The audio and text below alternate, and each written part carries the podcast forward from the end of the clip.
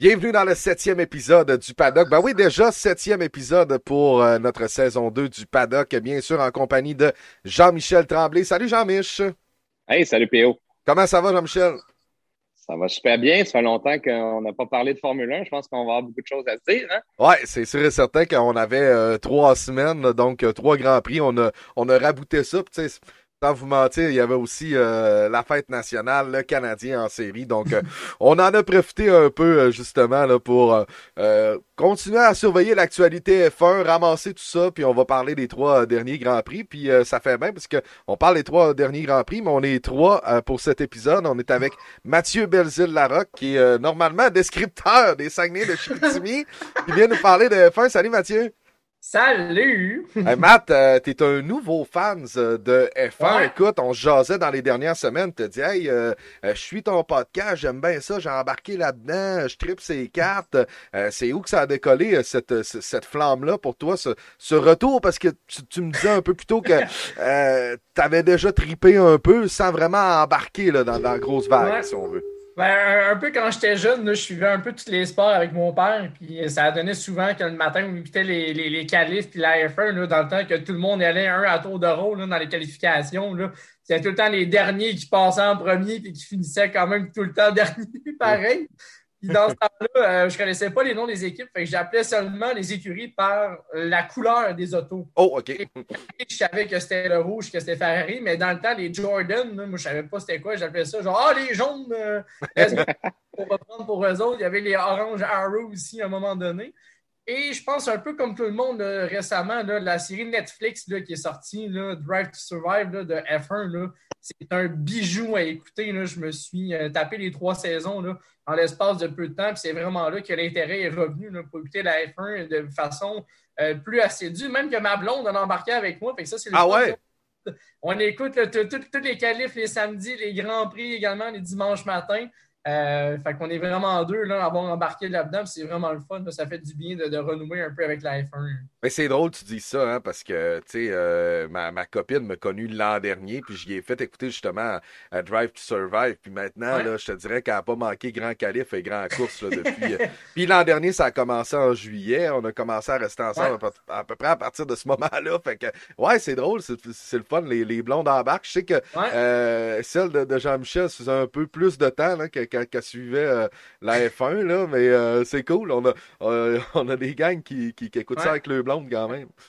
C'est elle-même qui m'a demandé aussi à écouter la, série sur Netflix, vu qu'elle voyait que je m'y intéressais. Moi, j'avais déjà écouté les deux premières saisons avant que la troisième à sorte. Puis elle m'a dit Ah, j'apprécie qu'on écoute ça ensemble. Puis finalement, de fil en aiguille, on est, on est au rendez-vous à chaque, à chaque week-end de Grand Prix. Ouais, puis on a été gâtés hein, dans, les trois derniers. Euh, peut-être à commencer avec, euh, avec Jean-Mich. Euh, qu'est-ce que tu as retenu là, des trois derniers Grands Prix? On est quand même allé en France, qui normalement est un circuit très plat. Ça a été une, toute une course. et on est allé deux fois à Spielberg pour le Grand Prix de Styrie, le Grand Prix d'Autriche. Ben écoute, ce que j'ai retenu, Max Verstappen, Red Bull, domination, presque qu'on peut dire, à part au Grand Prix de France où est-ce que Mercedes s'est fait jouer le tour un peu du Grand Prix d'Espagne avec la, stratégie à deux arrêts, puis on a regagné quasiment 20 secondes dans, dans, dans, les, dans les, la, deuxième partie de la course. Euh, honnêtement, chapeau à Red Bull qui ont. Puis Honda aussi. Hein, on ne se le cachera pas. Là, Honda est beaucoup derrière les succès de Red Bull aussi. Mais c'est vraiment ce que je retiens, c'est euh, des performances sans faille vraiment euh, de Verstappen. C'est carrément la meilleure voiture, la, la, la, RB16, RB16B, je crois. Oui, c'est ça. Ouais, ouais. Euh, RB16, c'était l'an dernier. L'évolution de la voiture de, de l'année dernière. Mais c'est ça, écoute, ils sont très impressionnants à voir. Puis vraiment, dans la dernière année de la réglementation euh, actuelle qu'on connaît, je pense que c'est important pour Red Bull aussi, justement, de peut-être aller chercher un championnat euh, pour pas que l'ère des moteurs hybrides au complet appartienne à Mercedes vraiment. Fait que je pense que c'est vraiment l'année de Verstappen. Puis écoute, euh, Hamilton l'a mentionné cette semaine, on attend des évolutions de la W12 chez Mercedes à Silverstone, mais ça ne sera pas assez pour combler l'écart avec Red Bull. Donc, euh, chapeau à tous les gens chez Red Bull qui travaillent très, très, très fort pour battre Mercedes depuis des années. Puis enfin, ça se produit. Donc, moi, c'est vraiment, c'est vraiment ce que je retiens, c'est que, que Red Bull est vraiment au top, comme on dit. Surtout avec les, changements avec Honda qui ont fait là, pour la France, je pense, ou le premier Grand Prix à Styrie, il y avait des améliorations sur le moteur là, qui ont été faites là, avec Honda. Puis on sent vraiment que la voiture est de plus en plus rapide. On a vu Verstappen, il a dominé complètement les qualifs, les trois derniers Grands Prix. Fait que déjà, ça, c'est un bon coup pour euh, Red Bull et Verstappen. Ouais, et même Verstappen, lors du dernier Grand Prix, là, euh, a eu la pole, mais n'était pas vraiment satisfait de son dernier tour. Euh, Faut dire que Lando Norris était seulement à 0,48 de lui, qui d'ailleurs là, a été le driver of the day euh, du euh, dernier Grand Prix, là, donc le pilote du jour. pilote McLaren qui est vraiment qui, qui, qui, est vraiment solide. Et justement, dans ce Grand Prix-là, même Lewis Hamilton a dit Lando, tout un pilote. Hein? Euh, les deux se sont battus. Puis c'est un petit gars qui a un, respect. Je dis petit gars parce qu'il est vraiment jeune. Euh, et il a un énorme respect des autres pilotes. Euh, il est adoré de tous. Il est drôle, il est sympathique. Son, sens de l'humour, là, hein? orange là, qui était pour Verstappen. Puis ah non, c'est des gens de McLaren. C'était vraiment bon, ça. C'était super ça, c'était vraiment bon. Fait que non, Lando, là, il se développe tranquillement pas vite comme étant un des pilotes à surveiller, surtout l'année prochaine avec les nouvelles réglementations. Là. Je serais pas étonné qu'il se retrouve plus souvent là, sur le podium euh, du côté de Lando Norris. Hein. Ouais, et McLaren euh, qui, euh, en fin de semaine, prouve qu'ils sont dans le coup on a jasé dans les derniers épisodes, il y, a des batailles un peu en duo et McLaren euh, se bat encore contre euh, Ferrari. C'est pas fini non plus, euh, cette bataille-là, même si Ferrari a un peu plus de recul, sauf que les deux pilotes apportent des points, peut-être comparativement à McLaren, malgré qu'on a vu euh, Daniel Ricciardo faire des remontées dans les deux derniers Grands Prix d'Autriche, parce que c'est pas nécessairement facile pour euh, Danny Rick. Euh, on en parle, je pense, depuis le début de la saison 2, là, mm-hmm. c'est lui que c'est le plus c'est le plus difficile, mais quand même quand, je regarde les luttes au classement, c'est très intéressant. On a une solide saison. Euh, pour euh, ce qui est de Red Bull, euh, écoute, je t'appuie, Jean-Mi. Red Bull est incroyable. En, fin de, les, deux, les deux fins de semaine en Autriche, Max Verstappen puis Lewis Hamilton l'avait dit dimanche, ça va être une balade dans le parc pour Max. Et ça a été une balade dans le parc pour Max. La seule chose qui aurait pu briser sa course, c'est vraiment un bris mécanique parce qu'il est parti merci, bonsoir à la visite. Et l'écart se... Euh, non, c'est ça. Et l'écart se creuse tranquillement, pas vite. C'est pas fini. Mais l'écart se creuse tranquillement, pas vite au classement. Si à un bon moment donné, c'était par 4 points. Euh, là, on a de plus en plus Grand Prix après Grand Prix. Euh, mm. On voit Lewis qui fait pas des podiums à chaque course nécessairement. on a 32 points d'écart. Ça commence à être difficile à remonter vraiment. Surtout si on finit toujours 1-2, 1-2. Il va falloir que Lewis aille chercher des 1.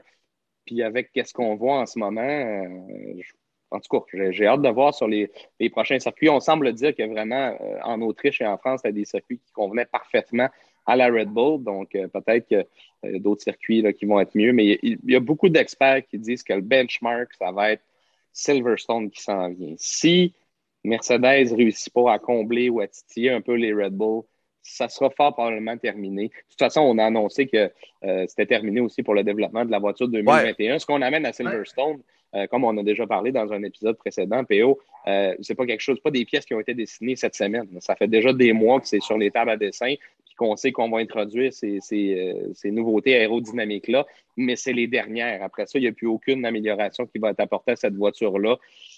Fait que, en tout cas, moi, je crois très sincèrement que ça, ça se dirige vers un, beau championnat des pilotes pour, pour Verstappen.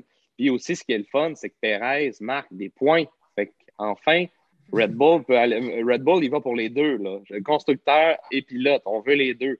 Ils sont super bien partis. Puis honnêtement, euh, comme je le disais tantôt, j'ai pas le droit, j'ai pas le choix de dire chapeau. Là. Écoute, ils ont travaillé très, très, très, très. Ils ont travaillé plus fort que Mercedes pour, euh, euh, pour cette année. Puis écoute, chapeau. Moi, je, suis super content pour, pour tout le monde qui suit la Formule 1 et tout. C'est quand même drôle, par contre, de voir les discours de l'année passée de ah, une balade dans le parc pour Lewis, mais là, c'est une balade dans le parc pour Max. Mais bref, c'est une bonne guerre pour les gens. Mais pour nous, amateurs de Formule 1, c'est le fun c'est de la diversité, puis il y a des grosses bagarres aussi en arrière. Mathieu, tu dois, être d'accord avec nous aussi. Écoute, euh, écoute voir un Norris euh, titiller Verstappen pour la pole, tabarnouche, ça fait longtemps ah qu'on n'a pas vu quelqu'un d'autre que, que, que, Lewis et Max se battre pour une pole. C'est cool.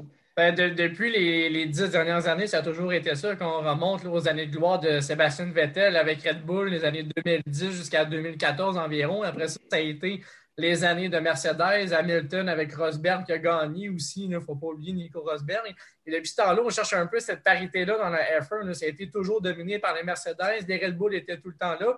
Ferrari avait connu une bonne année, je pense en 2018 ou 2019, l'une des deux années. Là, je me souviens plus. Je pense que c'est l'année où Leclerc là, avait rejoint Ferrari, on était en mesure de compétitionner un peu plus, mais sinon, il n'y a vraiment personne qui est au même niveau que les Mercedes et les Red Bull. Et là, c'est le fun d'avoir justement de plus en plus des écuries, surtout des, nouvelles équipes qu'on ne s'attendait pas non plus à percer de plus en plus. Le top 10, là, on voit Lando Norris qui est excellent chez McLaren.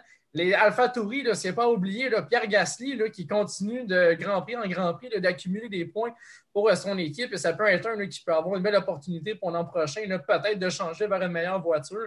Alors, qui sait ce qui peut arriver? C'est vrai que la lutte pour les constructeurs, c'est vraiment intéressant à voir, surtout pour le, troisième, quatrième, parce qu'on sait que les deux premiers, ça va être Red Bull et Mercedes. Et Jean-Michel, on a fait mention de Sergio Perez. C'est vrai que ça fait longtemps qu'on cherche quelqu'un du côté de Red Bull. Ricardo est parti, là, ça fait longtemps qu'on cherche quelqu'un pour accumuler des points. Le seul petit bémol, je pense, avec Perez, c'est le contrôle des émotions. On l'a vu oui. Les, deux pénalités de 5 secondes pour avoir poussé un pilote en dehors. On a vu Leclerc aussi avoir une montée d'émotion au volant. Alors, c'est peut-être le petit bémol de la fin de semaine du côté de Red Bull, la performance de Sergio Perez. Mais sinon, Perez de remplir la mission qu'on lui demande du côté de Red Bull. Oh, on l'a vu en France euh, quand il a terminé troisième. Euh, écoute, donne-lui un tour de plus en Styrie, termine troisième aussi, est en train de rattraper Bottas. Euh, il est compétitif, commence justement, c'en est un qui s'est bien adapté.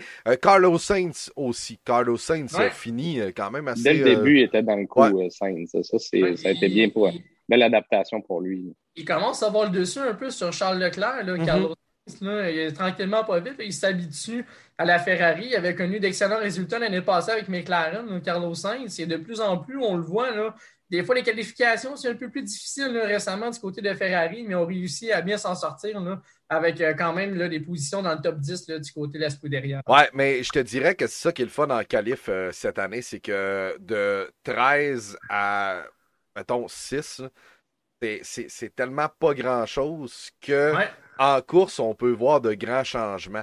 Euh, bon, là, il y a eu quelques stratégies qui ont été déficientes chez Aston Martin Racing pour, euh, pour euh, avoir entré dans, le top 10 récemment, là, dans, les, dans les deux derniers Grands Prix, surtout le Grand Prix d'Autriche. Mais quand, quand, je regarde ça, si tu pars 11 ou 12, est quasiment mieux parti, mon chum, que si tu 10 ou 9. et les écuries commencent à le comprendre parce qu'on a vu euh, Ferrari euh, remonter le peloton pas mal en fin de semaine avec une meilleure stratégie de pneus.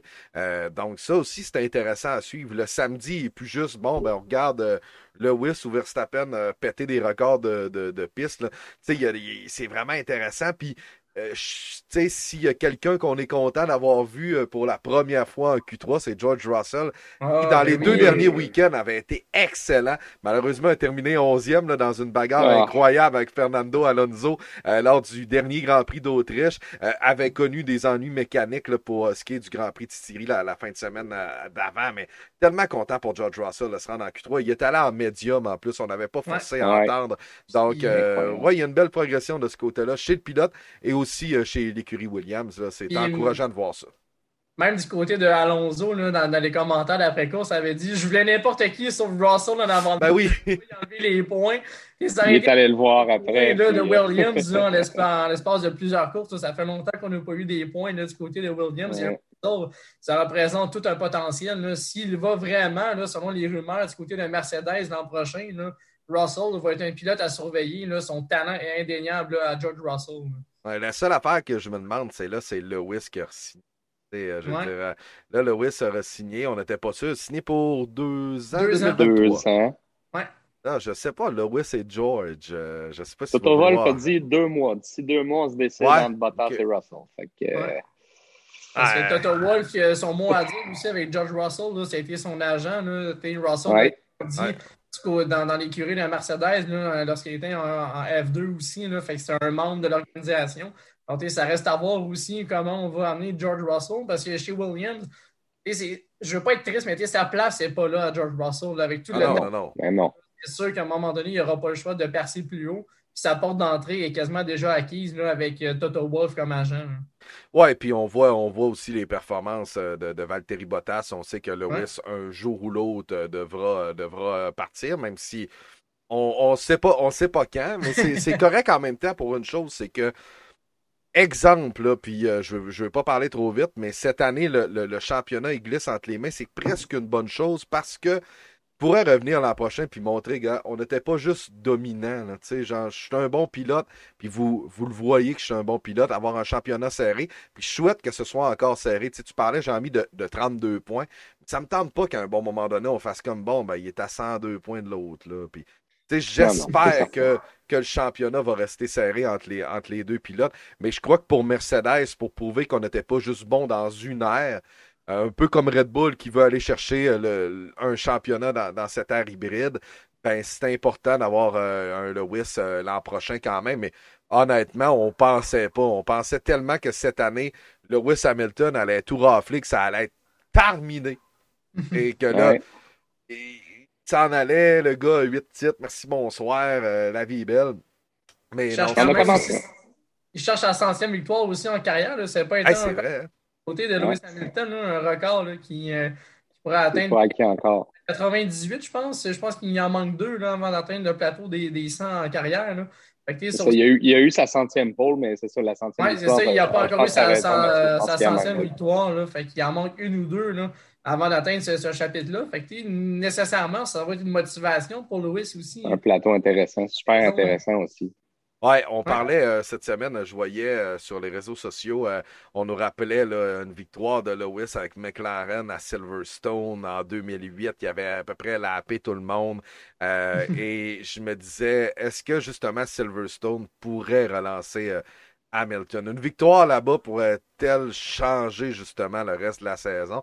Jean-Mi t'en as parlé un petit peu tantôt en disant, ben, ce, sera un peu un benchmark, mais pour la confiance, crois-tu que, que, que Lewis avec c'est pas une victoire, une grosse performance à Silverstone pourrait là, pimenter le reste du championnat? Euh, ben, en toute honnêteté, moi, je pense que euh, Lewis, à toutes les courses, donne toujours tout ce qu'il peut. Donc, je pense que si on, se retrouve dans cette situation-là, c'est que la voiture n'est pas capable d'en donner plus. Euh, on, l'a vu un peu en série, puis en, Autriche, qui est la même chose. Là. Donc, on, on parlait beaucoup aussi du concept euh, euh, des ailerons arrière flexibles. On fait la manchette, bon, ça c'est réglé, mais on a vu que Red Bull ont vraiment opté pour un concept qui est différent de celui de Mercedes, parce que c'est vrai que si on regarde un peu les ailerons arrière, vous allez voir celle de Mercedes qui est quand même assez droite. Celle de Red Bull, on, est vraiment allé chercher une espèce de curve, mais dans la partie inférieure euh, vraiment, ça, affile un petit peu le rond par rapport au concept de Mercedes. Euh, c'est ce qui fait que ça leur donne plus de vitesse aussi en ligne droite. On parlait de la puissance de Honda, mais il euh, faut aussi tenir compte de comment la voiture a été dessinée. C'est ce qui fait qu'il est difficile en fin de semaine. on a entendu des communications radio aussi. À un moment donné, Lewis a dit more power, more power. Mais on n'a plus de party mode. On ne peut plus t'en donner cette power, Lewis, malheureusement. Mais c'est ça. Vraiment, pour répondre à ta question, je pense que Lewis a toujours été quelqu'un qui donne tout ce qu'il a à chacune des courses depuis le début de sa carrière. Fait que si c'est pas mieux à Silverstone, le, potentiel de la voiture a été extra au maximum, selon moi, puis selon les observations qu'on a faites. Donc, ça allait bien quand même en début de saison. Euh, mais depuis Monaco euh, ben, et Azerbaïdjan, c'est, euh, ça ne va pas très bien pour Mercedes, mais c'est ça. Je pense que les, la capacité de la voiture a été atteinte. Là, puis même, on, le voit aussi, là, Lewis fait du simulateur, chose qu'il ne faisait jamais avant. Donc, on l'a vu cette semaine, il mettait des publications sur Instagram, il était dans le simulateur. On sait que Lewis n'a pas ça faire ça. Donc, il n'a pas eu le choix de le faire. Il a passé beaucoup d'heures là-dedans. Avec les ingénieurs, on, est, on a essayé des réglages dans des directions complètement opposées pour finalement revenir à des bases qu'on connaît un petit peu plus. Donc, vraiment, on a tout essayé, je pense, pour aller extraire la, dernière goutte de performance qui restait de cette voiture-là. Puis je pense qu'on est au maximum. On le verra à Silverstone, les évolutions, mais euh, Hamilton s'attend pas à... Non, je pense pas qu'on peut gagner 4 dixièmes avec des évolutions. Ça va être, euh, ça va être difficile, surtout que Red Bull en avait le week-end qu'on vient juste de, euh, de passer. Donc, c'est ce qui fait aussi que Verstappen, quand même, a fait une course quand même assez à l'aise en première position. Donc, euh, J'y crois pas. J'y crois pas, malheureusement. surtout avec Lewis aussi au dernier Grand Prix, les deux derniers, où il avait dit fais attention au virage 3. Et c'est rare qu'on dit des, instructions à Lewis. Attention à ton freinage, attention à ton freinage. C'est arrivé à quelques reprises là, qui, s'est fait euh, avertir par ses, techniciens. Fait que, aussi du côté à Lewis, ça commence peut-être à y rentrer dans la tête. Tant qu'à parler de Silverstone, j'ai hâte de bien voir aussi les, nouvelles réglementations. Il y a des pneus qui vont arriver bientôt de Pirelli qui sont supposés être prêts pour Silverstone. Et si je ne me trompe pas, le samedi, ça va être la première course sprint. Fait ça aussi, c'est intéressant à voir le 100 km de, de, qualification pour le samedi. C'est un nouveau format un peu pour tout le monde et il reste à voir qui va être avantagé, qui va être désavantagé. Fait que ça aussi, c'est des éléments à prendre en considération pour Silverstone. Mais ça, les parce pneus que... tu parlais, ils ont été testés euh, justement dans les, dans les séances, euh, troisième séance d'essai libre. En fait, c'est pour un peu euh, contrer la controverse qu'on a vue à Azerbaïdjan avec les pneus qui ont, qui ont, éclaté. C'est qu'on mm-hmm. a renforcé les, les renforts latéraux au niveau des pneus. Euh, puis ce qu'on a mentionné, c'est que, étant donné que les pneus euh, sont plus euh, durables, on a pu réduire, en fait, d'à peu près deux livres de pression les pneus pour compenser un petit peu l'écart de performance qu'on aurait pu avoir. Les commentaires qu'on a eus des pilotes, c'est que pour beaucoup de pilotes, c'est transparent. Donc, c'est quand même une bonne nouvelle. On a des pneus plus durables qui vont rester à peu près dans la même gamme de performance. Donc, effectivement, là, Mathieu, ce que tu mentionnais, c'est que ça s'en vient, ça va être instauré à Silverstone. Donc, beaucoup de nouveautés avec le, la course sprint aussi. Euh, il y a des points qui sont reliés à ça. Il ne faut pas oublier. trois points pour le premier, deux pour le deuxième et un pour le troisième. Fait qu'au même titre que le, fameux point du tour le plus rapide, euh, c'est à la fin de l'année. Euh, comme Pierrot dit souvent au Bertrand Houle, s'il manque deux points pour gagner le championnat, ben, tu vas peut-être regretter de ne pas avoir pris le pari, de, ben, comme Lewis a fait, d'aller mettre des pneus, des pneus tendres puis d'aller chercher le meilleur tour. Je pense que en Styrie. Oui, c'est ça. Grand Prix, si je ne me trompe pas. c'est peut-être ce point-là qui va faire une différence à, la fin de la saison, mais euh, dans deux semaines, je pense que ça va vraiment être super le fun de, voir ça, puis ça va être full capacité en plus. Euh, oui, c'est ça. spectateurs. Puis, même pour les constructeurs aussi, le championnat, ces petits points-là de plus, là, ça peut une équipe à se distancer un peu, surtout pour la troisième et la quatrième place. Si on continue à bien faire du côté des McLaren avec Lando Norris, il peut aller chercher 3, 2 ou même un point de plus pour aider son équipe là, à garder la troisième place pour les constructeurs. Ouais, puis euh, ce qui est intéressant avec la course sprint, c'est qu'on aura des qualifs le vendredi. Yeah. fait euh, ouais, je, sais qu'il y a des gens qui sont comme bon, hein, c'est plate, on va peut-être les manquer un peu, mais. Euh, ouais, ben, je fais partie de ceux là. Ben là, tu, seras peut-être en congé à ce moment-là, mais ce sera. Peut-être que ma pause va s'étirer d'une heure. Ouais, c'est ça. ça peut arriver. Mais euh, ouais, il y aura les qualifs le vendredi qui va déterminer la grille pour la course sprint et ainsi de suite.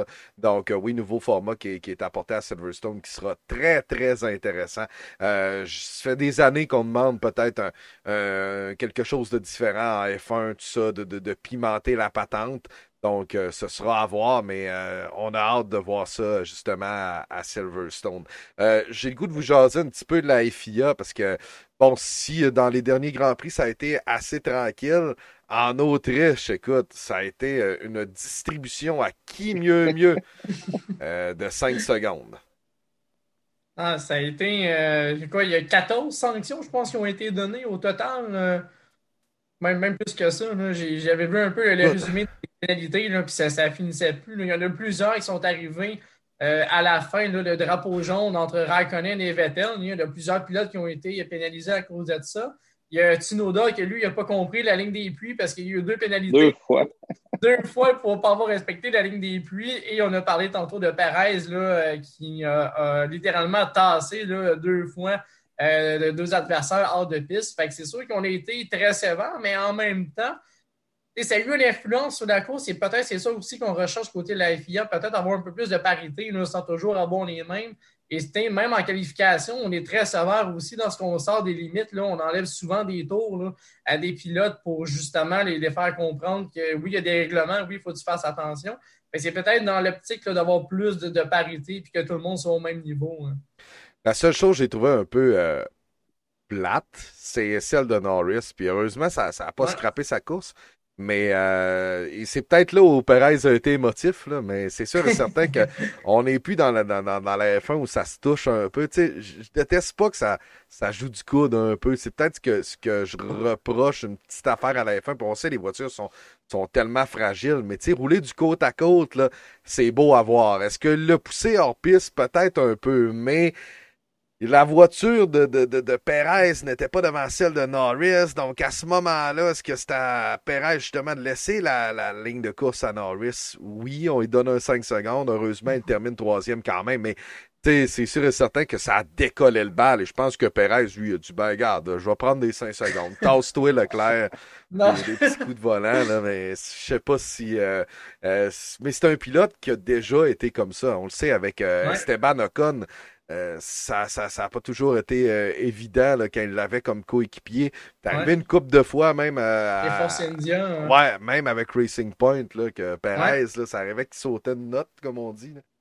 Euh... Ben, même à ses débuts aussi, quand il est rentré, ça fait une dizaine d'années que Perez est rentré. Puis ouais. qu'autrement, il était agressif là, à ses débuts encore plus qu'il l'était euh, qu'il est aujourd'hui. Mais Perrin, ça a toujours été un peu son, son identité. Le pilote le qui a peur de rien, agressif dans les virages, il va freiner très très tard pour aller chercher cette ligne de course et aller chercher une position de plus.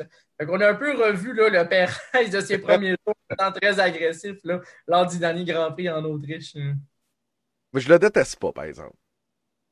Perez, je le déteste vrai, pas. Je, je, trouve, je trouve qu'il y a une belle histoire en Perez aussi avec. Euh, je veux pas qu'est-ce qui est arrivé l'année passée. Euh, ça il venait de se, bah, quasiment de se, bah, pas se faire congédier, mais il venait de se faire tasser de, de la Formule 1 carrément, puis euh, va gagner le Grand Prix euh, en Bahreïn, puis réussit à avoir le deuxième baquet chez Red Bull. Tu sais, c'est vraiment super le fun ce qui est arrivé. mais en fait, semaine, j'ai trouvé ça un peu, un peu particulier parce que au départ, l'incident avec Norris, il se fait faire le coup. Mais après ça, il va refaire le même. tu sais, c'est comme, je sais pas qu'est-ce que tu n'as pas compris dans, ou euh, je pense a un moment donné, Bertrand Hall ou, Pierre Roud, ou même Patrick Carpentier disait, non, est-ce qu'on lui a dit à Perrin, est-ce que Norris a eu un 5 secondes? c'est comme si, comme s'il ne savait pas qu'il y avait des conséquences à faire ça. C'est ça, j'ai trouvé ça plate un peu de, de sa part. Ouais, c'est ça. C'est sûr certain qu'il aura fallu y mentionner. Mais des fois, tu sais, c'est pas de la faute euh, d'RDS. Ah. Des fois, on, on, manque des bouts, là. Tu sais, on est oh, en pause, on est en mortaise. Là, ils ont-tu parlé? Ah ouais, il y a un 5 secondes, on le voit pas trop. Euh, des fois, moi, pendant les pauses, j'essaie d'aller switcher à TSN. On entend plus de communication radio, mais tu sais, c'est British. Fait que des fois, euh, j'avoue que puis j'aime ça l'encourager en français. Là. Je pense qu'il y a une belle équipe à RDS, là, pas pour les, les flatter dans le sens du poil, mais euh, ils font très très bien ça. Puis on s'entend que c'est d'expérience. C'est Patrick Carpentier. Ça fait 30 ans qu'ils font ça. Ouais, c'est ça. est un bel ajout justement au duo là, de, de, de, de, Pierre et Bertrand. Mais tu sais, des fois on manque des petits bouts. Là, j'étais comme est-ce qu'il y a une communication? J'avoue que c'est une bonne question. Hein. Parce que ça, il a dit, d'après moi, ça a passé dans, dans l'oreille, ça a sorti de l'eau du casse. ben, même pour Perrin, je pense qu'il y a un peu de pression aussi parce qu'au fil des, dernières années, il n'y a pas eu beaucoup de pilotes latinos parce qu'il vient du Mexique. Ben, je pense qu'il y a un héritage aussi qui vient avec ça du côté de Sergio Perez, qu'on voit dans, la série, là, le Grand Prix au Mexique. Là, il y a des affiches partout de Checo. Il est acclamé vraiment par, par, le pays du Mexique. Fait, il y a peut-être un peu l'héritage de ça, latino en F1. oui, il y a eu Ayrton Senna qui était, je pense, il venait du Brésil, si je ne me trompe pas, Senna à part lui, au fil des années, il n'y a pas eu beaucoup de pilotes qui venaient de l'Amérique du Sud qui étaient en mesure de remporter des points et remporter des courses. Un Philippe Massa, mais. Euh, ouais, ouais, c'est vraiment C'est pas, pas, pas, un Barrichello, mais, mais un Philippe Massa, par contre, oui. Il y, en a eu des, des, euh, bons pilotes, mais je pense de l'ère moderne, Sergio Perez, c'est un des bons, puis je pense qu'il y a un peu de pression qui vient avec ça. Ouais, puis. Ah, c'est une superstar, mais. C'est ça, c'est ça. Ah, oui, vraiment. Tous les commanditaires que tu vois, que sur sa voiture, puis pas sur elle de Max, là, il les a toutes. Là. Ah, il y a tellement de commanditaires différents cette, cette année chez, chez Red Bull. Là, si vous prenez des photos de l'an dernier versus cette année, là, ah il y en a une tonne et ça, ça, vient, ça vient justement du, du Mexique. Et il y a une chose, là, moi, un moment donné, je commençais pratiquement à le détester parce que euh, quand on, je suivais la page Facebook de Racing Point, puis euh, Lance faisait un mauvais résultat et les Mexicains, là, il ramassait Racing Point, puis Lance c'est pas bon, puis tout ça. Sais, je suis venu à un bout qui m'énervait, Sergio Perez, puis je souhaitais presque malheur, puis j'étais plus capable de voir ses fans sur les réseaux sociaux. Mais je pense que c'est des gens qui sont, qui sont très intenses euh, euh, au Mexique, puis c'est leur unique pilote aussi. Puis tu sais, ils s'en allaient out de la F1. Là. Et je pense pas que dans la relève, en tout cas en F2, euh, ce que je connais de la F2, je suis pas, pas un expert, mais il n'y a pas grand Mexicains non plus là, qui sont à la porte de la F1. Donc c'est vraiment un icône, c'est le pilote du Mexique en ce moment. Et donc c'est sûr et certain qu'on était, on était très agressif sur les réseaux sociaux. Maintenant qu'il est avec Red Bull, ben, je pense que les, les, les, partisans mexicains sont heureux, puis on est heureux de ses performances. comme tu disais, dans la série, je pense que la série Drive to Survive m'a vraiment réconcilié avec lui. Quand on le voit, quand il a gagné à la fin, là, puis que finalement, là, je fais comme moi, ben, le gars, il mérite, euh, il mérite un. Parce qu'on on le voit là aussi, je pense que dans la saison 2, là, le Grand Prix au Mexique, là, c'est hallucinant l'accueil. Là, oui. Tu vois, là, il y a vraiment des affiches publicitaires partout de, de, de Checo avec lui. il y a un héritage fou là, qui vient avec ça. Puis il y a une pression d'un pays en entier sur ses épaules aussi. Là. Oh, ouais. Ah, du côté de Sergio Perez. Hein. Oh, ouais, c'est ben, émotif. C'est émotif. Puis, tu sais, je pense que au Québec, on, on déteste pas Lance Stroll, mais on n'est pas aussi émotif avec lui. On est content de lui, mais c'est pas un Jacques. Euh, Latifi de Toronto et euh, bon, né à Montréal, mais de Toronto. Pas très charismatique, euh, Nicolas Latifi. Il est avec Williams. Lance, on est super content pour lui. Je pense que l'an dernier, la, la flamme s'est peut-être ravivée un peu quand il y a eu sa pole, là, je pense que c'était en Turquie. Mais euh, pour la course, ça s'est ça s'est moins bien terminé pour lui, malheureusement, une gestion de pneus, là, euh, que l'intermédiaire était s'est tellement usé qu'il était quasiment rendu des slicks, puis on a pu poursuivre la course. Et euh, c'est, c'est Lewis qui avait gagné justement devant Sergio Perez. Et si je me trompe pas, c'est Sébastien Vettel qui avait pris la troisième position à la toute fin devant Charles Leclerc. Ça a été tout un grand prix, ça, mais pour Lance Stroll, malheureusement, n'avait pas pu là, concrétiser sa victoire. Mais je pense qu'on est peut-être moins émotif de ce côté-là, mais je fais un parallèle avec le hockey. nous, on est très émotif au hockey. si on a un Québécois dans l'organisation du Canadien, si, si on, est plus émotif côté hockey, je pense que dans l'ADN mexicain, il faut possiblement que le sport automobile comme ça, et c'est sûr que le foot, le soccer est, très émotif là, dans ces pays-là, mais c'est sûr et certain que pour lui, là, il représente vraiment une nation.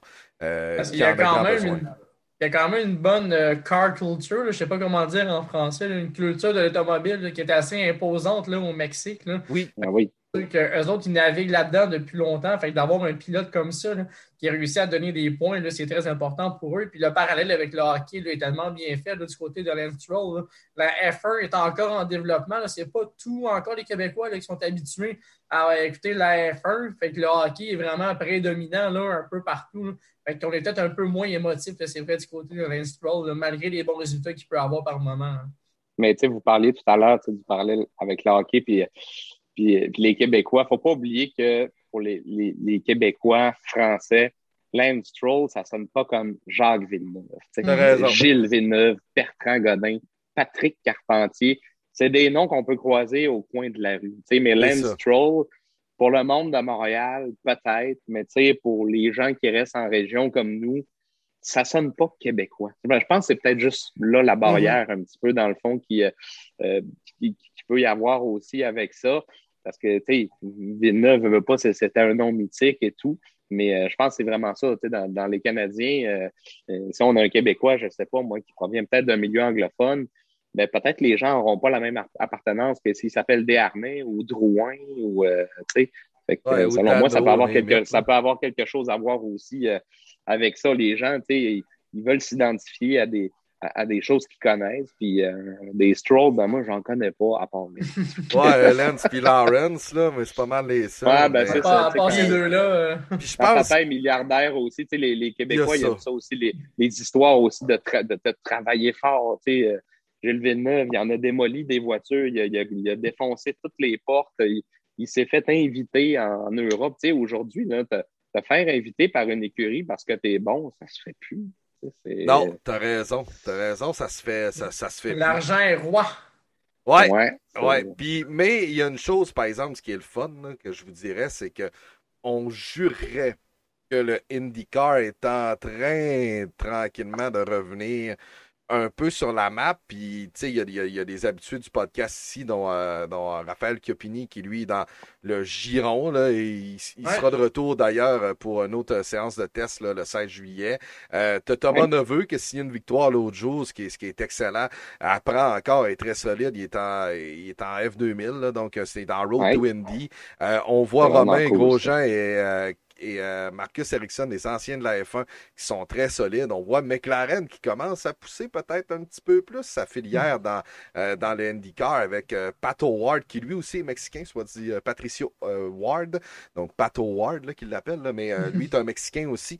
Donc, de ce côté-là, peut-être que la IndyCar pourrait revenir et on pourrait sûrement revoir des pilotes évoluer là-dedans et avoir quelque chose à suivre du style peut-être Tag, Carpentier, des, des gars comme ça.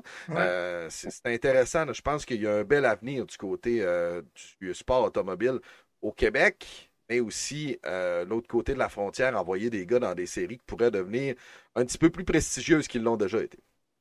Oui, tu as tout à fait raison là-dessus. Puis ça pourrait vraiment être une bonne chose. Ça fait longtemps que la Formule 1 aussi recherche le pilote américain, tu sais, qu'enfin, on va pouvoir euh, démocratiser un petit peu plus la F1 aux États-Unis. On va avoir une deuxième course avec, euh, avec Miami, mais ça reste que les Américains veulent, comme les Québécois, je vais faire le même parallèle, les, les, Américains aiment avoir des héros américains à laquelle ils peuvent s'identifier. Fait que à un moment donné, on peut dénicher euh, un bon pilote justement américain qui peut peut-être faire le saut en Formule 1, mais c'est vraiment pas facile. On l'a vu là, au, cours de l'histoire quand même. Souvent, euh, les pilotes américains, euh, il faut trimer dur pour, euh, pour se rendre dans des séries comme ça.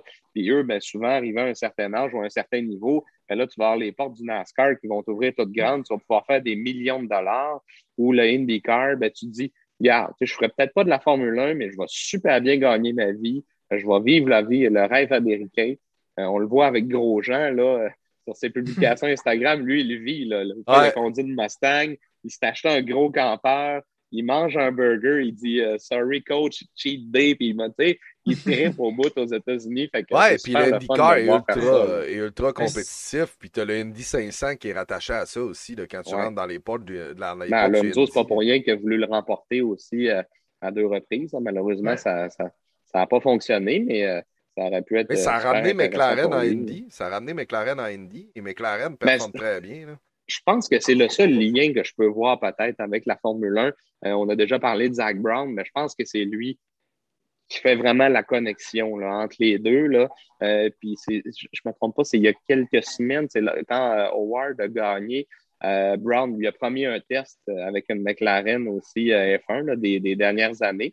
Fait que, peut-être que ça peut lui ouvrir des portes éventuellement aussi. Mais c'est sûr qu'en F1, il y a juste 20 sièges. Il hein. ne faut pas oublier ça non plus. C'est ça. Euh... Indy, il un peu plus. Oui, ils sont contingentés. en, en, NASCAR aussi, il y en a un peu plus. Oui, oui, oui. Puis il y a trois séries en NASCAR aussi. C'est sûr que la principale euh, est la Cup, mais euh, oh, et Xfinity, où il y a Alex Labbé, il y a, il y a le Truck Series où euh, Raphaël Lessard était. by, the way, petite parenthèse sur Raphaël Lessard, la bonne nouvelle, il sera en Pinties pour la première course euh, de la saison. Donc, euh, il sera avec euh, justement la voiture de Donald Teach. D'ailleurs, Raphaël Lessard, surveillez-le. Souvent, il est à Montmagny.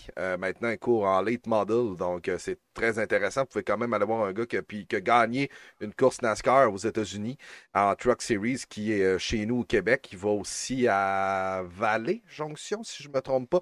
Bref, suivez ses réseaux sociaux. Mais Raphaël Lessard, qu'on peut voir là, au Québec pour cet été, mais sera, sera en Pinties, le NASCAR canadien.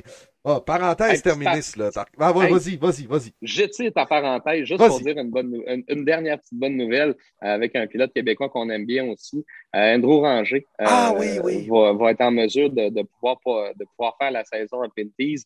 Euh, non pas avec Mopar, qui, qui, était son commanditaire principal, mais une écurie américaine qui souhaitait s'implanter en NASCAR au Canada. Ils ont appelé Endo Ranger, ils ont dit Bon, ben, euh, je pense qu'on te connaît pas mal, que tu es un excellent pilote. Nous, on s'en cherche un.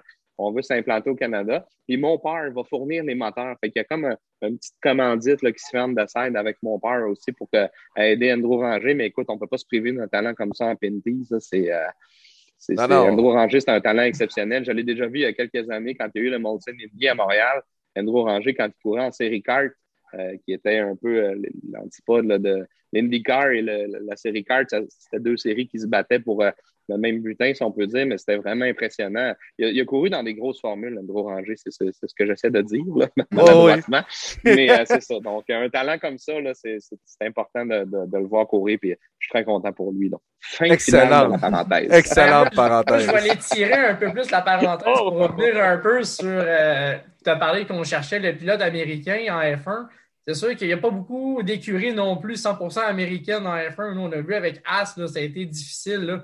La dernière on a perdu beaucoup d'argent avec les commanditaires. je pense qu'il y a peut-être ça aussi qui peut ralentir les ardeurs de ne pas avoir une écurie 100% américaine du côté de la F1. Et peut-être si on met un peu plus de développement à l'intérieur du pays pour développer peut-être une écurie plus avec un pilote ensemble, peut-être les possibilités pourraient être meilleures. Puis, euh, Parce que As, excepté le nom, ils n'ont rien d'américain. Toutes les composantes viennent de Ferrari, puis le design de la voiture est fait. Euh, euh, par Dallara, si je ne me trompe pas, le, je pense que le, constructeur italien qui fait aussi les, les voitures de IndyCar. Mais bref, à part le propriétaire, c'est mm-hmm. à peu près tout ce qui est à peu près tout ce qui est américain là-dedans. ouais, c'est ça. ça. qui est malheureux. Puis la Formule 1, tu n'as pas le choix de t'installer en Europe. on ne peut pas dire on, on, met notre usine aux États-Unis, ça ne fonctionnera pas, tu es trop loin des circuits, c'est trop cher pour les déplacements et tout. Fait que c'est peut-être pour ça que, que Haas essaye un peu de, de, se reprendre pour la saison 2022, mais c'est vrai ce que tu dis, c'est que, encore une fois, ça revient à l'appartement. si les mm-hmm. Américains ne peuvent pas s'identifier à quelque chose, malheureusement, ça ne fera pas le nom. Haas est très populaire en NASCAR et en bien d'autres séries, là, mais en Formule 1, quand on voit qu'ils sont toujours en arrière, ben, l'Américain moyen, puis il se fait comme moi, ben, je pense que je vais hein, en NASCAR, sont plus performants un peu. ouais, puis on a vendu notre âme aussi, là. On a vendu notre âme au, euh, à Mazepin. à l'université de Moscou. C'est ça. quand quand tu as le flag euh, russe euh, sur, sur, ta, sur ta F1, c'est sûr et certain, quand tu es bien américain, là, pas sûr et certain que ça, te tente de suivre ça. Ben, et surtout avec les, commanditaires aussi, ils sont allés chercher un commanditaire en Allemagne qui voulait absolument un pilote allemand là, pour aider justement la cause de l'équipe. Ça aussi, ça, ça, rentre en ligne de compte, les ah commanditaires. Je pense qu'il y a aussi dans les dernières années, il y avait le Jack and Jones qui était commanditaire, ça vient du Danemark avec Kevin Magnussen. C'est sûr qu'avec l'origine des commanditaires et les pays natals des, euh, des, pilotes, là, ça peut influencer aussi euh, beaucoup le choix des pilotes. Hein. Ah, ça c'est sûr et certain, puis on l'a vu euh, très souvent, que ce soit dans l'histoire de la F1 où on y va avec le gros commanditaire puis on sauve la vie avec ça. Si vous avez écouté le film sur, sur Williams, là, on en parle notamment là-dedans. et je vous invite à l'écouter. Je crois qu'il je sais pas si c'est encore dispo sur Netflix, mais il l'était. ça s'appelait Williams, tout simplement. C'est très bon, très très bon à écouter si vous êtes fans de F1. Ben, en fait, c'est sûr que vous êtes fan de F1 parce que vous écoutez ce podcast. si vous êtes fan de hockey, là, vous êtes fan de hockey, on en a parlé deux minutes. ouais, c'est ça. ben, tu on est fan de hockey quand même, là, tu sais, on ben est content, là. Mais, euh... Mais en espérant que quand l'épisode va être diffusé jeudi, ce soit encore d'actualité. Hey, c'est vrai, hein? parce que là, on, est, en ce moment, on enregistre, on est mardi, là. Donc, euh, oui, j'espère que ce sera toujours euh, d'actualité, euh, en effet. sinon, on a posé la question, là, on a quelques réponses. Je me suis pris un peu tard, là, mais quand même, on a des, des excellentes, là. Je demandais votre moment fort des trois dernières semaine sur le groupe Le Paddock que vous pouvez suivre. D'ailleurs, je salue euh, Jesse euh, Martin, euh, qui est dans les nouveaux, qui s'est joint à nous, qui a répondu justement, son moment fort, c'est la constance de Red Bull, la vitesse de pointe de Mercedes qui est pas là. On en a parlé un petit peu plus tôt tantôt. constance de Max Verstappen, c'était un de tes points, Jean-Michel, c'est Will Tremblay qui est, qui est un fan de Red Bull. En plus, il doit être bien content. Norris qui, a, qui a réussi à dépasser Hamilton et qui ont fait vraiment un des meilleurs moments de la fin de semaine là, avec le commentaire de Lewis, la bataille qui était propre et euh, les conséquences sur le spectacle de la FIA, euh, William Servant qui dit ils ont rien laissé passer. Fait que c'est sûr et certain que euh, mm. ça, ça a conséquences, mais quand tout le monde suit la règle et que ça se passe ça se passe quand même bien, ben la FIA, normalement, n'a pas, n'a pas à sévir. Mais en même temps, une petite punition de temps en temps, c'est pas mauvais. Il y a le pauvre Yuki Tsunoda, comme disait Matt tantôt, qui n'a pas appris là, sur, sur la ligne là, deux fois. Deux fois euh, champion, là, euh, tabarouette apprend là. là. Ben, surtout que depuis le début de la saison, c'est pas facile pour Tinoda aussi avec les réglementations. Il s'est fait prendre une coupe de fois aussi dans la ligne des puits parce qu'il sortait un peu trop tôt euh, quand il, oui. Quittait les puits. il s'est fait prendre à quelques reprises aussi. Fait que pour euh, le, petit Tsunoda, c'est pas facile cette année de son adaptation en F1. Oui, ça a bien décollé. C'est des standards ici hein, pour euh, Yuki Tsunoda, mais c'est un bel espoir quand même. Est-ce qu'on l'a placé là parce que c'est un pilote japonais pour la dernière année d'Honda, je sais pas.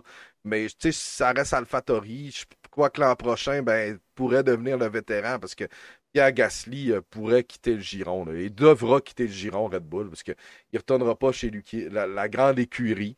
Euh, c'est juste à savoir où va-t-il s'en aller. Parce qu'il n'y a, pas, a pas grande possibilité pour l'an prochain non plus, là, avoir tous les contrats. ça va dépendre de qui va être les vrais agents libres, mais c'est vrai qu'il n'y aura pas beaucoup de possibilités l'an prochain pour Gasly. Et pourtant, c'est un très bon pilote. Il l'a prouvé là, dans les dernières courses qu'il est capable de venir sa voiture euh, en Q3 quasiment à tous les grands prix, se place tout le temps dans le top 10 aussi. Donc, Gasly, ça va être un, beau potentiel à suivre, à savoir avec quelle écurie va se retrouver l'an prochain. la F1, justement, sortie, euh, je l'ai devant moi euh, avec la signature de Hamilton, les places qui sont disponibles. Puis, euh, je pense qu'être Gasly, pour l'an prochain, c'est peut-être la, rester dans, dans, son spot, c'est peut-être la meilleure décision qu'il peut prendre. parce qu'honnêtement, le deuxième siège de Mercedes. Bon, on le sait que ça va jouer entre Bottas puis, euh, puis Russell. Oui. Euh, Perez était signé un an, mais s'il continue comme ça, il y a de très fortes chances qu'il soit signé hein. une deuxième puis une troisième année. Chez McLaren, c'est plein. Euh, chez Alpine, euh, c'est plein. Chez Ferrari, c'est plein. ensuite de ça, chez Haas, ben, c'est plein aussi. Je pense pas qu'il veut s'en aller chez Williams ni chez Alfa Romeo. Il y a Lance Stroll qui n'est pas signé officiellement. Mais on sait que ça, ça tarde toujours un peu à chaque année, mais, euh, mais on ne sait jamais. ça, ça, ça être le fils de Lawrence. Lawrence a des grosses ambitions. Il est en train de construire une usine flambant neuve mm-hmm. à Aston Martin qui va être prête l'an prochain. Euh, on augmente le nombre de personnels. Je pense qu'on passe de 500 à 800 personnes. on est allé chercher, c'est pas cette semaine, le directeur ah, oui, oui, oui. aérodynamique de Red Bull. Écoute, on est allé chercher des grosses pointures. On est très sérieux euh, chez Aston Martin. Fait que c'est sûr que dans les peut-être dans les prochaines années, si Lens n'est pas, euh, pas constant, ben euh, on ne sait pas non plus qu'est-ce qui peut se passer. Tu sais, le, le, le, père aime bien son garçon, mais euh, il est là pour la victoire aussi. Ouais, c'est ça. Avec tout l'argent qu'il met en plus. Là, Non, non, ça, c'est. À un moment donné, ça va prendre la part de succès pour l'écurie. Juste pour compléter une petite parenthèse, tu as parlé de Alfa Romeo. C'est-tu la fin finalement de Kimi Raikkonen en Formule 1 ou il va encore rester? Hey, ben, moi, moi, je pensais moi, je pensais qu'il allait partir. Je pensais que c'était, c'était Mick Schumacher, moi, qu'il s'en allait là cette année. J'étais vraiment surpris quand ils l'ont prolongé. Je crois que ça a passé proche, hein, parce que Mick devait faire l'essai, une, une séance d'essai au Nürburgring, mais il a mouillé on à monde dans la série, en plus. Ouais, on l'a annulé. Et à ce moment-là, euh, je pense que Haas se sautait dessus parce que la filière Ferrari, officiellement, ce serait Alfa Romeo. Sauf que motorisation Ferrari, euh, beaucoup de pièces Ferrari chez Haas, donc on, on est allé avec Mick Schumacher, mais tu sais, on s'entend que le nom Schumacher, ultimement, ce qu'on veut faire avec ça. Ça va chez Ferrari. Ben, écoute, c'est sûr et certain qu'il y a un plan en arrière de ça. Là. mais c'est sûr. et certain que le jeune n'est pas encore prêt pour le moment. Puis en même temps, c'est correct, il va apprendre à la dure. Puis euh, on voit qu'il y a tellement de belles relations aussi avec Sébastien Vettel. Euh, on en a parlé peut-être un peu dans les derniers épisodes, mais tu sais, on l'a vu, euh, que ce soit à Bakou, par après. Les gars, les gars s'aiment beaucoup. C'est un mentor pour lui, puis c'est bien parce que Mick euh, c'est le fils de Michael, vous le savez, mais Michael a aussi été un peu le mentor de Sébastien Vettel en même temps. Donc, pour lui, pour Vettel, ben, c'est comme de redonner. Puis ça, ça, je trouve ça beau. Les deux ont la même nationalité. C'est des Allemands, bien sûr. Mais euh, pour, pour Schumacher, c'est une année d'apprentissage. Est-ce qu'il aurait été meilleur avec Alfa Romeo? Fort possiblement. Mais Alfa Romeo est vraiment tributaire de la performance du moteur de Ferrari. Puis malheureusement, le moteur Ferrari pas possiblement le troisième sur le plateau. Euh, c'est pas le quatrième. Je crois que le Honda, euh, le Honda est très solide. Le Mercedes est, écoute, est deuxième, mais très très près. Ensuite. On le voit avec McLaren aussi, là, la performance de Norris, c'est un Mercedes qui est là-dedans aussi. C'est vraiment le concept de la voiture qui va changer, mais euh, tu as raison là-dessus. Je crois que le Renault est plus rapide. Euh, à moins que. Ben, mais là, c'est sûr, on le voit sur une F1. Là. Peut-être que Mais les Alpines, depuis trois courses, très impressionnant. Alonso, le bon, bon vieux Alonso qui se posait des questions, crime, de retour aux bonnes affaires. C'est le fun pour lui. Plus complexe pour Ocon. Un peu de, de, difficulté. Là. Deux fois 17e là, en qualification. J'ai jamais été capable non plus de remonter dans la course. Non. Fait que pour Ocon, il y a peut-être des, questions à se poser. Malgré son contrat, il a signé jusqu'en 2024. Un gros contrat qui a été annoncé, c'était un des premiers à annoncer euh, sa, signature de contrat. Mais depuis Ocon, c'est difficile pour lui de rattraper un peu les performances de Alonso. Oui, vraiment. Mais euh, c'est une. Euh, c'est une belle écurie. Moi, Alpine, je suis content que ce soit là. Puis j'adore les couleurs cette année. Là. Euh, puis j'espère, j'espère que ça va continuer de se développer parce que Renault en F1, il faut Renault en F1.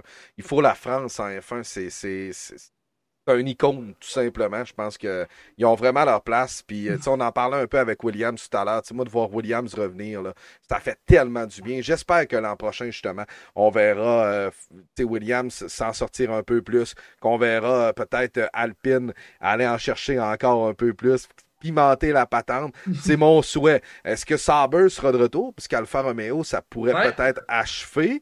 Euh, on sait que Sauber est. C'est, que, je veux dire, si Alfa Romeo, c'est comme un sticker, c'est la grosse patente. Euh, Sauber est là, mais on a mis ça Alfa Romeo Racing. On a ramené un peu l'histoire de tout ça.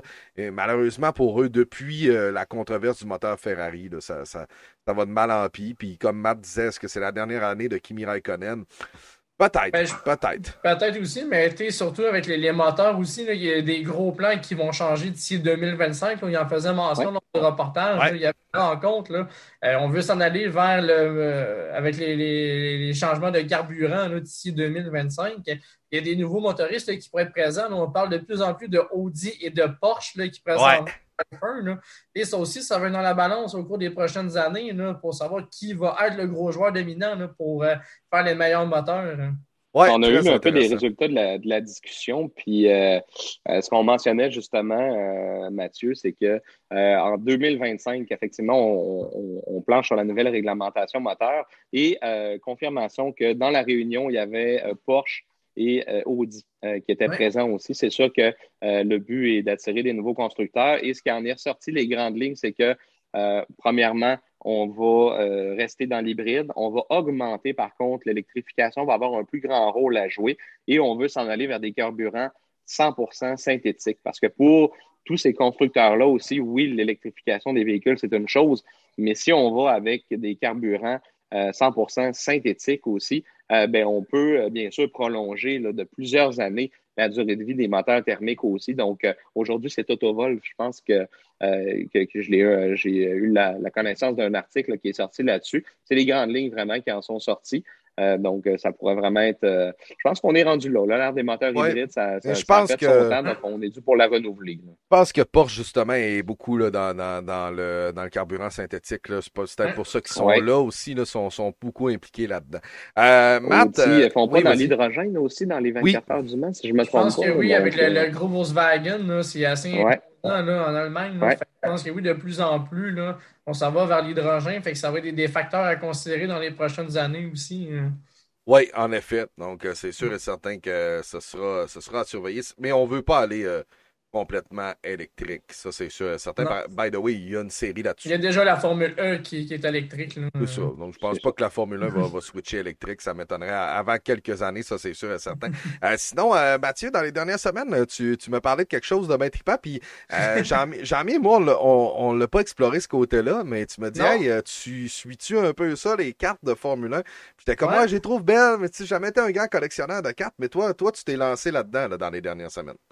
Ben, surtout avec le, confinement qu'il y a eu l'année passée, il n'y avait plus grand-chose à faire. Fait qu'il fallait des, nouvelles activités. Et le, hobby, la, collection de cartes, le marché a explosé, peu importe le sport, que ce soit hockey, baseball, football, basket. ça a vraiment pris un essor et le marché est continuellement en continuité de façon exponentielle. C'est hallucinant les prix. Et même que Top s'en a profité pour faire un beau produit. J'ai même la petite boîte ici à côté de moi. Là le Top Chrome Formule 1. Oh, wow! C'est vraiment une belle petite boîte. Là. Ça vaut quelques bidous. Ça vaut... C'est pas donné par contre au niveau de la boîte, mais le produit est vraiment intéressant. Et le marché de la F1 à l'international, c'est très, très populaire. C'est des cartes qui sont faites en Italie. Fait quand même, là, du côté euh, européen et même international, là, c'est un très beau produit à découvrir. Et force est d'admettre, là, à force de retomber dans les vieilles cartes de hockey, dans les, dans les autres sports aussi, ben, la F1 est venue un peu euh, dans les plans aussi. Dans cette euh, petite boîte-là qui vaut euh, quand même quelques, quelques bidous. Là, je remercier l'équipe du TW à Chicoutimi. C'est eux autres là, qui ont été capables de, me vendre la boîte. Il y avait quelques boîtes. Nice faire des paiements là, sur plusieurs semaines parce que c'est vraiment pas donné comme produit. Mais les cartes sont vraiment belles et la valeur de revente peut être incroyable là, sur certaines cartes. Ouais, c'est ça. Je crois que tu en avais une coupe là, qui était euh, très intéressante. Ouais. des cartes que tu que, que, que as pris là, dans, ouais, dans ben, J'en ai sorti quelques-unes pour euh, vous montrer. Là. Euh, je vous parlais de monsieur Yuki Tsunoda tantôt. Ouais. J'ai une petite carte autographiée. Je sais pas si on voit au milieu. Là. petit spot là, au milieu. Là, fait OK. C'est bien nice. J'ai été surpris de voir ça. Juste un petit signe au milieu pour Yuki Tsunoda. Fait que lui aussi, son, s'est amélioré en piste et sur son autographe. Là, ça ferait quand même bien. On parlait tantôt des, euh, des gros, euh, des gros canons, là, des gros joueurs à F1. Et Lewis Hamilton. Oh! Avec mon éclairage, hein, je vais essayer quelque chose. Hein. Ah non. Et... Non. Écoute, quelque chose. Moi, je suis dans le noir un peu chez nous en plus, fait que ça aide pas tant. C'est pas parfait, mais c'est pas grave. Non. Euh, juste pour dire que cette carte-là de Lewis Hamilton, c'est la variation de base. Il y a une dizaine de pilotes là, qui ont des variations de base recrues et les probabilités d'en avoir une, c'est une sur 230 paquets. Oh, OK. Wow. Paquets dans une boîte. Fait que les, les, probabilités, les possibilités là, sont quand même minimes et les prix de revente juste pour cette carte-là, c'est 2500 Hein? Ah, puis t'as ça entre les mains? Wow. Ouais. Quand même, hein? J'en ai un autre qui vaut plus cher que ça aussi. Là. Fait quand je Ah, dis wow. elle coûte cher, mais le potentiel de hit est là. là. Fait que c'est vraiment un gros produit. Et la dernière, je ne sais pas si on va bien voir. Non, on voit absolument rien. euh, voyons. Ah oui, non, non. Je pense que c'est Lando? Ouais, c'est Lando Norris avec euh, le Red Wave, parce qu'il y a différents parallèles de couleurs aussi dans le produit. Et le, les rouges sont numérotés sur 5. Fait que ça veut dire que cette carte-là, il y en a 5 dans le monde. Ah, fait qu'elle est numérotée 2 sur 5. Et les valeurs, je n'en ai pas trouvé encore avec le Red Wave, parce qu'il y a deux sortes de rouge. Tu as le rouge Refractor, qu'il n'y a pas le mouvement en arrière de l'avant. Elle, elle, s'est vendue à 2500 aussi. Fait que c'est Lando Norris qui va très, très bien là, par les temps qui courent. Là. Ce carte-là va monter en valeur. Là. Fait que, euh, Hey, serre ça à clé, mon gars, parce que c'est un ah, jour, il est champion du caché, monde. là, Là. je l'ai sorti juste pour vous les montrer, même si je suis pas capable de les montrer avec mon éclairage, là, qui est un peu euh, boboche, mais c'est des beaux produits. Là. Oui, on va. C'est beaucoup d'investissement à mettre au début, mais le potentiel est vraiment là. Fait qu'avec l'espace des quelques cartes, j'ai pas loin là, de 5000 valeurs de revente. C'est très, très bon. Euh, C'est un, un beau hobby. j'ai pas montré. J'ai des George Russell aussi. Oui. ça aussi, ça peut monter en valeur. Surtout s'il s'en va chez Mercedes l'année prochaine, là, ces cartes-là pourraient grimper en valeur aussi. euh. Ben écoute, Matt, euh, si, si t'es bon et si tu le veux, euh, euh, tu, tu prendras une petite photo là, des trois euh, tout à l'heure, puis écoute, Ouais. on partagera ça avec les gens euh, sur, sur, euh, sur la page Ouais, Facebook. là. que, Et ceux qui l'écoutent en audio, là, parce que euh, ça, ça, ça, ça se voit mal par le son, Non, semblerait. là. effectivement, mais juste avec mon éclairage aussi. J'ai essayé du mieux que je pouvais, mais. Semblerait, semblerait que Yuki Tsunoda t'a dit euh, ton pilotage et ton éclairage sera amélioré. Je vais rentrer en communication avec là, pour qu'on puisse s'entraîner. Ah, c'est très très bon. toi. Oui, c'est ça, parce que c'est, Ouais. c'est, c'est un gars qui est, qui est assez euh, qui est assez agressif. Ben, pour la partie, euh, pour ceux qui nous écoutent via audio, un gros merci euh, d'avoir été là pour, pour ce septième épisode. Euh, prochain Grand Prix Silverstone, on l'a mentionné quand, tantôt, course sprint. Euh, on va avoir de l'amélioration chez Mercedes. Gros week-end de course. Euh, c'est le Grand Prix euh, britannique, donc ça, c'est sûr et certain que euh, ce sera suivi. Jean-Mi, tu l'as dit, c'est rempli à capacité. Donc, euh, ça aussi, ce sera très solide. Et pour les gens qui nous suivent sur Facebook, bien, la bière de la semaine s'en vient dans cinq petites secondes. Donc, merci beaucoup pour les gens sur Spotify. On est également sur Apple Podcasts, Google Podcasts et bien sûr Instagram et Facebook. Donc, on se retrouve dans cinq petites secondes pour la bière de la semaine.